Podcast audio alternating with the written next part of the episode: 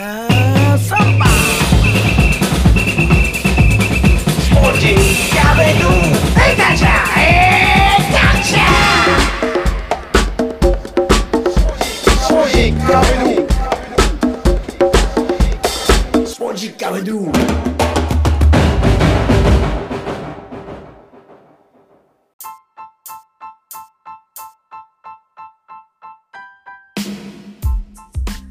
スポジッカビドゥ第131回ナビゲーターの澤田達也です。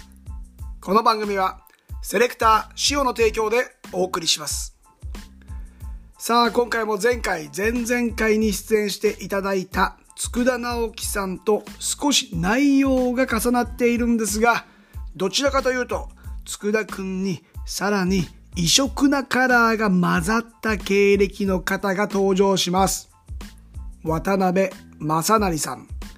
プロフィール紹介でも記載されているんですが、元サッカー日本代表の内田篤人さんをはじめ、今も日本サッカー界の最前線にいる選手たちと、日本代表として戦っていた逸材だったんです。そして、現在の職業は、競艇選手。一体どんな人物なんでしょうか？今回はこの沢田ルームで収録しました。いつもと違う音声環境となっています。あらかじめご了承ください。では、早速、どうぞえー、まず静岡県のどちらがふるさとなんですか？まあ、静岡県の伊豆の伊東市出身です、伊東市って沼津のインターからだとどれくらいかかります？そうですね。今縦貫道できたんで、ね。あいいですよね。はい。だいぶ。1時間 まあ1時間あれば1時間ぐらい、はい。伊豆と伊東の違いは？伊豆と伊東の違いって同じですか、ほぼ一緒だと思うんですけど、はい。名前が違うから俺違うのかなと思ったんですけど、伊豆の東側で伊東だと思ってるんですけど。あそういうこ自分で勝手に思ってるんです。と、そう思ってる人、はい。一般的なのかな、ちょっと俺が、はい。ねあの知識がないのか、はでもあの伊豆から J リーガーになった人がいないって聞いたことありません？ああ今でも出ました？力也君がお上原多分。それ第1号じゃない。伊東じゃないですかね。なんか沼津にあるはい。サッカーミュージアムがあるんですよ、多分僕もありますよねユニフォームとかある？多分変わってある？多分あ飾ってあるって聞いたことあるんです。あそこに静岡県のマップがあってで J リーガーになったプロ選手になった人がこう印されてるんですよ。エリアで。あそうなんですね。そう。でね伊豆がねなかったんですよ。僕が見た時ね。もう数年前なんで。で多分力也君がうん。上原。はい。で第1号。多分第1号なんでお。分かんないですまあでもね。あでもうっちうち神あ神波なんですよ。神波伊豆じゃないんですか？伊豆じゃないらしいです、へえ。そうそうそうそう。そうそう。わあなる予定だった。まあちょっとねゆっくりとサッカーの話をしていきたいんですがまずサッカー始めたのは何歳からあ何歳？えっと小学校2年生ぐらいですかね、2年生、ああえきっかけは地元の少年団みたいな？はいそうです、うん。親があの僕めちゃくちゃうるさかったんではうるさいからで強制的に入れられて。い、うるさいっていうのは落ち着きがないとか。あそうです。もう騒家でわーわー騒ぐんでうるさすぎて。もっと言うと親の迷惑になるから。強制的に。サッカー入って、はい。でも人数どうですか？その時チームの中ど時。どれぐらいいました？人数。少なそうですね。あいる？いましたね。へえ20人以上はいたんでえすごい。少年代はい一学年。僕ら世代も強かったですねその伊藤。あ伊藤 SC って今ないんですけど。はい。ええ昔からやっぱり強いチームもずっと歩き渡って ねえ信じがたいな。あえそれじゃあもう小学校6年生まで少年団はい。伊藤 SC 伊藤 SC ですで、えー続けてその後中学は？はジビロ沼津っていうチームに。はい。それって今今でいうアスルクラの沼津あそうです。になると。はいいうところで。これ通うのも大変だったんじゃないですか？いやめちゃくちゃ大変だったっすどうやって親の送り迎え？えー、どうよあのー、電車？電車なんですけど電車か。あのろ中学校の6時間目とかあると間に合わないんで もう6時間目終わった瞬間に親がうん。あの送ってくれたみたいな。駅まで？はい。あ。はあの中学で3人？うん。あ2人か。うんあのジュビロに通ってる子がいて、はい。そのどっちあ親がなるほどね。同じ学校の中にいたんはい。あで6時間目が終わった瞬間にあはすぐあの迎えに来てくれてすぐ行くみたいな、いそれでもあれでしょ？誰でも入れるわけじゃないですもんね。そうですね。もう僕らの時多分200人以上のセレクションいたらしく200て人？以上。めちゃくちゃ多かったらしいです。その中で同じ学校に受かったメンバーが他にいるってすごいね。はい、伊藤 SC が 伊藤 SC ちょっと気になる伊な藤 SC もその東部でうん。本当に1位に争うぐらい強くて駿と清水かはいは伊藤かみたいいな。ええもう今ないんですよね？今ないです。今マーレっていうチームなんですけど、はあ名前変わってんだ。マーレね、い、今マーレしかないです。えそのジュビロ沼津時代は成績はどうでした？まあめちゃめちゃ強かっためっちゃ強かったっていう思い出がありますね。そのその時にベルディのは森本君がめちゃくちゃすごくて、い確かにね。だってナイキプレミアの。か彼ってさだって10何歳だっけ？J リーグデビューしてめちゃめちゃ若いですもんね。そうですね。15歳とかででしょ？点取ったりしましたよ。だからもうその時に同年代で、はい。こいつ何なんだっていうやつが出てくるんでしょ？まさに。はい。和製ロナウドもうバケモン。バケモンでかいし。森本孝之もっと聞かせてください。その時の今ギリシャ行っちゃったんでね。はいはい。その当時の。時の中学1年の時ですかね、はい。確かそのナイキプレミアの世界大会で、はいはい。確か世界8位だからた多分8位だと思ううんですけど、んうん。そのベルディのジュニアが、はいはいはいはい。ジュニアイエスがなって、うんうん。その時の確か MVP みたいなのが森本孝之だったんですよ。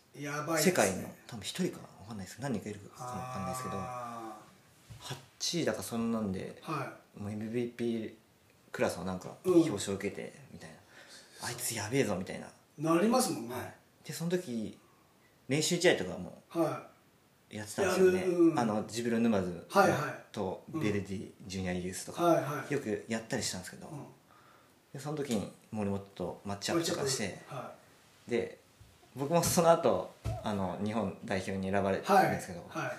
森本初めてうん。その選ばれてブラジル遠征だからでは一緒になった時に「お前ジブロ沼津のい覚えてた？はい、あ覚え向こうも覚えてて「お前俺お前ブラジル人かと思った」みたいななんかもう言われて。ブラジル人かと思われた思われってはい。マルセロと同級生って知ってるマルセブラジルのマルセロと同年代っていう。はどサイドバックだったんですけど。い。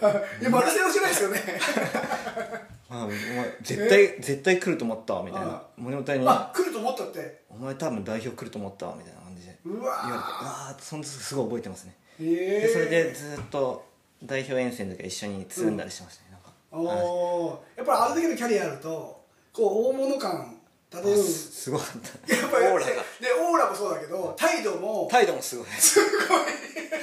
あんま言えないよね、はい。言えないぐらいやっぱりみんな大物だもんね。スキンヘッドでスキンヘッドね。もうトレードマークだよね、もうその時ブラジル遠征でジーコカップっていうの出たんですけどね。ジーコカップってまたなんかこう本当すごい方なんだけど身近に感じちゃうちょっと残念なところ。はい。ジーコさんの大会があって、はい。それで世界のなんかうん。フラメンゴとかは世界ナンバーワンだったコリンチャンスとかい。はなんかいえ？対戦したんだ。対戦してそのチームと絶対いるよね。あのかやばい人。まあ、有名な選手多分絶対いますよね。いると思うんですけどそういうチームとやったりしてその時にセンタリング上げたら、うん。森本君が決めてくれてい僕アシストしたんですけどはいやもう上げたら決めてくれるなみたいな。まああの辺えいいとこ上げたらあ。あいつもうすごっ。その時にいややっぱすげえなと思って。すごいねいや森本選手、まあ、現役でねこうギリシャ3部はい。チャレンジするのを発表されたじゃないですか。どう思いました？やっぱこいつすげえなって。あ思いましたね。ね。なんかちょっと考えてるところもなんかずれてるですもんね。ね そうそうそうそうそう。そんな感じね。はい。でもうあとは10代のその若い時から海外の刺激をいっぱい彼は吸収してるから、海外へのね。外人だと思ったっすもん意識思いました、はい世界に目向けてたっすね。何がすごいんですか？身体能力がすごい。得点力。身体と、うんなんかその感覚ゴール感覚がもああじゃうもうザ・ストライカーザ・ストライカーだ。もう。そうだね。はい。そんな感じだったっすね。えー、でもそこから絶対的にこう A 代表のレギュラーになれないっていうぐらい競争は難しいんでしょうね、はいそうね。それ当時何何歳ぐらいの時ですかその話は？それが15歳とか。中中学生だよね。3中3中3でもうアンダーその日本代表に呼ばれてて、でジュビロ沼津っていうと、まあ、そのジュビロの名前がついたチームが静岡県内にもいくつかあって、で試合やるじゃないですか。はい。あの対抗試合みたいな、その時に、えーどこが一番強かったですか他では、他では？うん、浜北です浜北。ああ浜北ずっと意識してて。浜北といえば同世代の山田裕樹はい。選手、もう現役のジュビロ磐田、い。10番、どうでした？出てない？試合、まあ試合に出てなかった。はい。ね。その時の浜北は強すぎて。強すぎてそのメンバーの中にいない、に多分出てないですね。えー、だからその時の浜北にいたメンバーで今プロでやってる選手とかっていうのはいるのかな？あた多分いない。いないぐらい。ででも山田裕樹現れるというね。そんぐらい強かった今トップチームで10番ですよねあ確かね。すごいですよね。ねドイツでプレーしたとか。中村俊輔さんみたいな感じじゃないですかねその。あー。その時はフィジカルとか。なかったけど。はいはいはいはい。どんどんどんどん成熟されてはいきて、テクニックとかやっぱあしっかり基礎が。これでも同年代だとねこう出てなかった選手があそこまで行くっていうのはちょっと想像しにくいですよね。そうですね。あいつがみたいな。うん。結構ありますもんね。うわーってだってしかも強かった浜北ジュビロの、ねメンバーにいたわけで,、で高校彼の場合は藤枝東、はいそうですよね。行ってそこがポイントだったと、やっぱサッカー選手それがあると思いますね。どこの高校に行ってはあの指導者にい、恵まれるかという自分の合うはい。その僕はちょっと渡辺さんはこの中学からあれですよね高校に上がる時に、はい。もうジュビロ磐田のはい。ユースユースにに決まって、はい。で拠点も磐田市そうですね。変えた。親元を離れて高校から。離れて、どういう生活なんですか高校？寮？まあ、全寮制だった全寮制、それで自分の学力に合った高校を受験して、うんはい。僕は岩田北高校にーああ岩田北入ったんですけどはいはいはいはいはで岩田農業行く人もいたし、うん。岩田南。いうん。ほとんど岩田東だったですね。ああやっぱそうですね。私立の。はいはいはいはい。まあそういうねつながりもはいありますし、うん。どうでした？ジュビロ磐田ユース。岩田ユースはめちゃくちゃ強かったですけどねあその強かった？僕ら1年、はい、入った時。あもう3年生はい。ほとんど日本代表みたいな出てる人え誰がいたんですか？今。岡本達也君とか上田浩太君とか。上田浩太はい。今のジブリの八田君とか、おおキーパー。はい。えーあと徳増金也君とか、うん。もう本当みんな日本代表歴があるみたいうーん。フォワードの藤？井うん無理に僕も言われてもちょっと分かんなかったからあれなんで。もうとにかくほとんど3年生が日本代表みたいなそれで感じだった。っす1年生だから、はい。もう1年がなかなか上に入るの難しい。結構難しいし僕右サイド4枚の右サイドバック専門みたいな感じで 生きてきたんで。すごい。中学3年までもで右サイドバック専門ぐらいの意識、意識でやってたっすねもう 4, 4枚の。じゃあもうここしか 3, 僕はこ三枚とかこになったらもうそうですね。自分前前上がるのみたいな。そうです。これどっち守るの？攻めるの？のみたいな。僕守るのが好きなんで。あ守るの好きなんですか？なんではゴリゴリ守るのが好きなんではい。4枚のこれだとちょっと違うなっていう攻撃もまクレバーなプレイヤーというかでも運動量豊あ富に運動量はすごい自信があったっすね。走るのははい。嫌いじゃなかった？大好きです。大好き？はいサッカー選手大体嫌いでしょ走るの。そうなんですか。ああ走る練習とか嫌いでしょやっぱ。あ僕は好きだったっ好きな選手とかいるんですね。はい、フィジカルトレーニング系のえ？あれが好きだった。最近インタビューした佃直樹君とか監督のねその彼とかもあ今トレイルにははまってて、まあ、今後ねはい。あの渡辺君ともその話しようと思ってますけども彼も走るの好きだって言ってたんですけど走るの好きな人サッカー上手い人いなかったんですけどねそうなんですかね。まあディフェンスはいいいいんじゃないですか。そその人もディフェンスじゃないですかね。そうそうだと思います。多確か。多分 運動量豊富なディフェンスそれでもあはるかもしれない。多分トレラトレイルラン好きなんだ そういうなんかド M なド M 超過酷なんでトレイルラン。もえでもユース入って、えーまあ、上がってこの時もアンダー代表にもまた。あその時はい。また。アンダーでやっへたんですけどえますます謎だね。もうここまで来てこのキャリアだったら。なんかそのユースのチームがやっぱうん。3バックとかでうんうん。なかなか馴染めなかったんですよね。え当時のトップチームの監督誰ですか？岩田は、えーっと誰ですかね。絶対覚えてないですけどあんだけ最強世代です。最とにかく超超強かったですゴンさんとか。桑原さん桑原さん。あまあれ？松桑原さんスリーバックだじゃないな。多分フォーバックだな。柳下さんとか。柳下さん？いましたよね確か。いましたね。多分、はいでもとにかくめちゃくちゃ強い時。で時に。鈴木さんとか。はい。時はさ確か3枚だ鈴木さんってったんですよね今今でしょ？今も復帰した鈴木さんでしょ？あそうですそうそうです。そうですもう我々あんまり知識がね抜けちゃってるから正しくない情報もちらほらありますけども、でも強かった時代ではいスリーバックだと、はい。まあ、スリーバックってスリーバックで。田中誠さんと、はい。最強の。優さん。とあと一人。何でした覚えてないですけどとにかくねあと一人最強だったじゃないですか。うん。まあ、ファネンブルグじゃないことは間違いないと思いますけど。でまあすごい馴染めなかったっていうのあ馴染めなかった。ね。そのシステムに？システムにななれるのにとか。あの日本代表も高校1の時には世界選手権があったんでいうん。月に1回海外遠征とかはあの合宿があったんですよ。いはいうん。それが日本代表は4枚だったしで僕は4枚専門でしょうね。っていうあれでやってきたん4枚専門ではい。日本代表とマッチするんですけど。うん。で自分のチームじゃ違和感があって。で戻ってきたら3枚になれないといけないみたいな。そうだね。なんで三枚ってウイングじゃないですか。ウイングですよね。ミッドフィールダーとしてのはい。右サイド。はいなんで難しいですよね。だから1か月に2週間ぐらい日本代表はい。合宿行きましたで、はい。で帰ってきてうん。ウイング、うん。え？僕はでも4枚のトレーニングしたいじゃないですか日本代表で。はい。世界の選手権控えてるし、そうだね。でそういう葛藤もありましたね。うわーっつって。えなんか。他にこうね多分自然と岩田のユースに入ることになったと思うんですけど、はい。県内静岡県内って言ったらもうクラブチームじゃなくても、はい。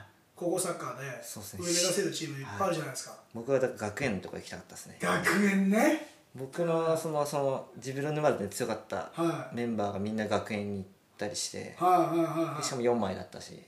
結局僕ら世代の高校サッカー学園が行って結構活躍したんですけど、はいはいはいやはい。っぱその自分沼メンバーが出てるんですよね。ああで僕はそれを見て、うん。ああいいなみたいな目で僕あのずっと怪我でもう復帰できないで終わっ結構てたんですけど怪我もはい、あったんですか、はい、もう高2ぐらいからもうずっとサッカー復帰せずにうん。引退しましたね。え？高2から？高2ぐらいはい。オーバートレーニング症候群になって、走りすぎじゃん。はい、でもう全力出すタイプだったんであ日本代表の練習とか試合とかうん。行って海外遠征して帰ってきてこっちでまた出て？出てとか、うん。出てっていうかまあトレーニング厳しいじゃないですか、はいはいはい。取らあのポジション取らないといけないとか、うんうん。そういうのでもうこうい行き来してで学校にも馴染めないじゃないですか。学校の勉強とかも。はいはいはいはい。別世界のね時間帯がああって。の学校の授業を受けずにうん。海外遠征とか行くんで、あーはいはい。勉強とかもついていけないんですよ、うんうん。で全寮制じゃないですか、うんうん馴染めないですよね。2社会人みたいですね。2週間海外行って 勉強せずに。うん。で帰ってきたら帰ってきたで全寮制でまだ馴染めてないのにはそこで生活してとか。もう頭おかしくなってでももう気持ち悪くなってもう運動できなかったですそのえ？あの世界選手権が終わってから。は世界選手権まではサッカー一応できたんですけど気が緩んだか分かんないですけどオーバートレーニング症候群になってもえそもそもオーバートレーニング症候群ってどういうふうになるんですか？やる気が出てこない。うあもうなんだろう。無気力だし。無気力？し体に力が入らないんですよ。もうジョギングとかあ苦しいちょっと歩いてちょっとゲーゲーゲロ出ちゃうとかもう今までの自分そんな生活なかったのに。ジョーみたいな感じですよ。あの燃え尽きたっていうかジョー明日のジョー突然ジョーって言ったらねジョー承知と思われちゃいますけど水かけられたみたいな。フランスワールドカップみたいな感じ全然それが治んなくて。あでちょっとサッカーやったらいろんなとこ怪我するしそれまで一回も怪我なかったんですけどね僕、えそれが取り柄だったんですよ。あ体力と。それが全部なんかなくなって怪我してうん。それで治んなくてうん。いろんなとこ怪我してそれでまあ 復帰せずに、うん。はいまあ、大学まで行ったんですけど大学も東京農大。はいはい東京でもサッカーね。サッカーでありますもんね。あの入ったんですけどはもうそれでも入れてもらったんですけど、うん。復帰できずにいうん。でその後にアッスルクラロ。はい。沼津。はい。あにちょっとそこでサッカー再復帰してその時思はったんですけど。えっと東海リーグぐらいのカテゴリー段階でした？アスルから伸ばすは、まそうですね東海一部 JFL 上がるかみたいな。たいな。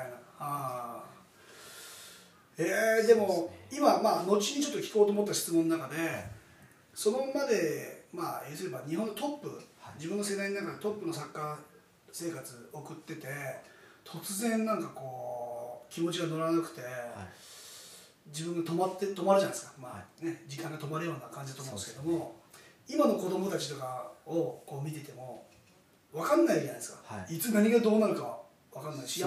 例えば山田裕貴選手のように、突然逆にね、はい。すごい選手に伸びていくかもしれないし、そういうパターン多いですよね。うん、すごかった選手がやっぱり最後まですごいかって言ったら、はねまあ、森本孝之選手みたいにね貫き通すっていう形で、でもあそこ彼に関しては多分いろんな大人がねはい。多分もう10代半ばぐらいから協力してこれは大事に育てようっていうふうやっぱ中高でバリバリやりすぎた人は怪我してに、うん、その後なんか伸び悩むじゃないですけど、はい。っていう感じがするんですよね、うんうん。あの時めちゃくちゃやばかった選手とか。はあ、で内田選手内田篤人選手もその時のアンダーの代表にもはい。そうですね。メンバーにいて。それ右サイドハーフやってましたもんね、すごいメンバー相当タレントそうですね。だって伊藤伊藤翔君とかもはい。いますもんね,、そうですねあとガンバの倉田君倉田修君。はあと遠藤康い、はアントラーズの。い、はいはいはい。はあとゴンいゴンちゃん、うん、うん、えー、競争レギュラー争いも大変そうなんですけど、ネットで当時の情報をこう調べても右サイド出てますね。しっかり、ね。その時の代表はほぼ全部いね。一さんで僕。はい、で監督が布野さん。はい、布野圭一郎さんでその時のサッカーに多分僕が合ってたと思うんですけど。ちょっと運動量とゴリゴリいく感じで。布野さん今シーズンから松本山雅のトップチームの監督なんで、もうとりあえずセレクション行っちゃいましょう。考えます、いやでもねサッカーのキャリアがもうすごすぎてで突然ねそのなんていうんですかね、まあ、私生活というかライ,、まあ、ライフスタイルが混乱して、はいえープレーができなかった時間もあって、はい。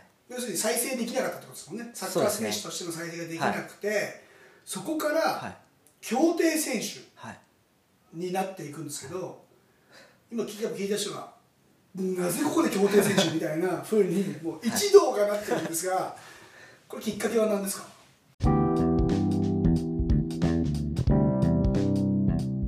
いかがだったでしょうか？